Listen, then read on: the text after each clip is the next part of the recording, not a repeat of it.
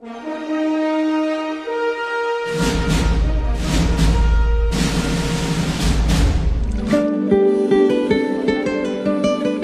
乐之外的电影，电影之外的世界，跟随我们的声音，一起到达。欢迎光临，听电影。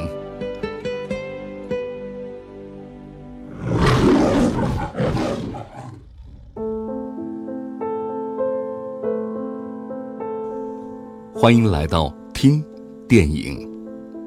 几乎我们从小听到的所有的童话故事的结尾，都有这样的一句：“从此，王子和公主便幸福的生活在一起了。”不过，这只是童话故事的结局，好像公主只要与王子牵了手，剩下的就只是幸福了。实际上呢，并非如此。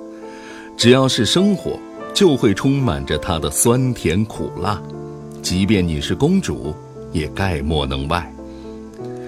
幸福的家庭总有着相似的幸福，而不幸的家庭，则各有各的不幸。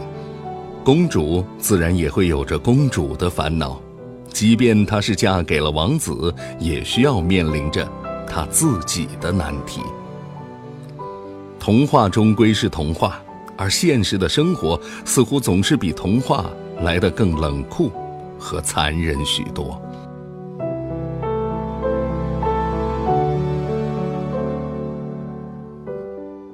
她，是众所瞩目的奥斯卡影后，是大导演希区柯克最看重的女影星，但同时，她又是欧洲最小的公国摩纳哥大公的王妃，她更是两个女儿的母亲。《摩纳哥王妃》这部电影的开篇，就是作为女神的格雷斯·凯利，带着这样的女神的光环，开始了梦幻般的皇室生活。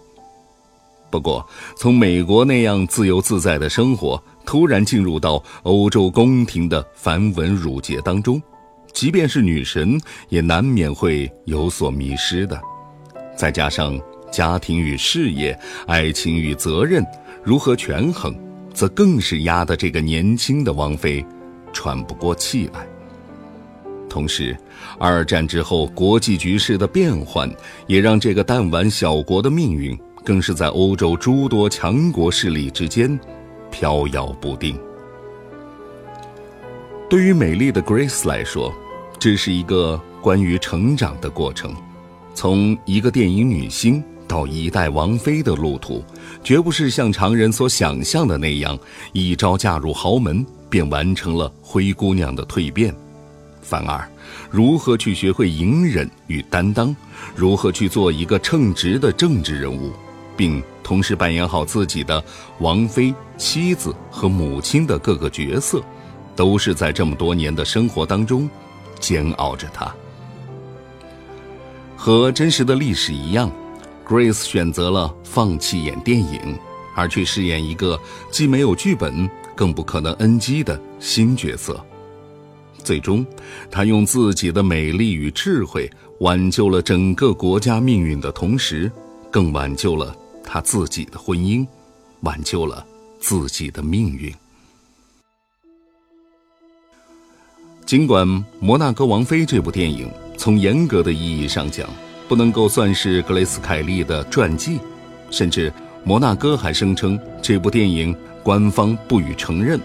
但不得不说的是，尼可·基德曼把这位摩纳哥王妃演绎的是相当到位，整部电影也充满着一种绚烂的美感，让人无论对于摩纳哥这个国家，还是对于格雷斯·凯利这位已逝的王妃，都充满了向往之情。从而也在很大程度上弥补了传记电影片所常有的戏剧冲突不够激烈、人物刻画过于脸谱化这一类的缺憾。所以，这部电影还是相当值得推荐给大家看一看的，看看童话中的公主在现实中真实的生活吧。今天推荐，二零一四年美国影片《摩纳哥王妃》。片中插曲选自普契尼歌剧《Yanis Gigi》咏叹调，我亲爱的爸爸。